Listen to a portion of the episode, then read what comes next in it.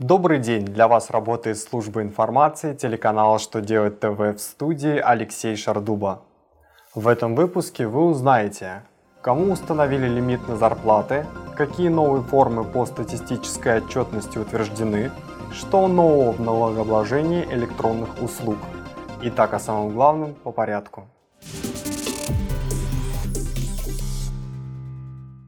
Размер зарплат главбухов и их руководителей ограничен. В Трудовой кодекс Российской Федерации внесены поправки, которые вводят лимит зарплат для главбухов. Зарплаты главбухов, руководителей и их заместителей будет зависеть от оплаты труда их работников. Речь идет о тех, кто трудится в ГУПах, МУПах, государственных внебюджетных фондах, территориальных фондах ОМС и других государственных и муниципальных учреждениях.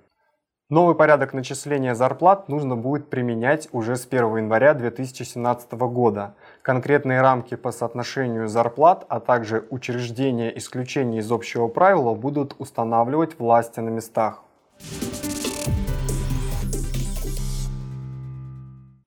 В соответствии с новым приказом Росстата с 2017 года нужно будет отчитываться по пяти новым формам федерального статистического наблюдения за внутренней и внешней торговлей. В частности, ежемесячно нужно будет сдавать формы номер 4 «Запасы», сведения о запасах топлива, и номер 1 «Нефтепродукт», сведения об отгрузке нефтепродуктов потребителям.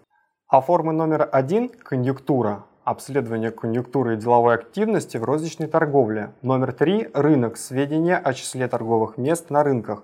И номер один – вывоз, сведения о продаже, отгрузке, продукции, товаров по месту нахождения покупателей, грузополучателей, квартальные.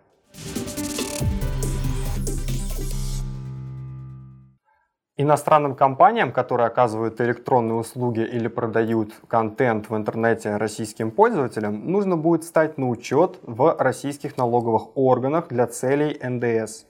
Новые правила действуют с 1 января. На сайте ФНС России сообщается, что иностранные организации должны заполнить электронную форму, указав в ней сведения о себе и о тех услугах, которые оказываются российским пользователям, или оказание которых только в планах. После этого им будет присвоен ИНН и открыт личный кабинет налогоплательщика. На этом у меня вся информация. Благодарю вас за внимание и до новых встреч.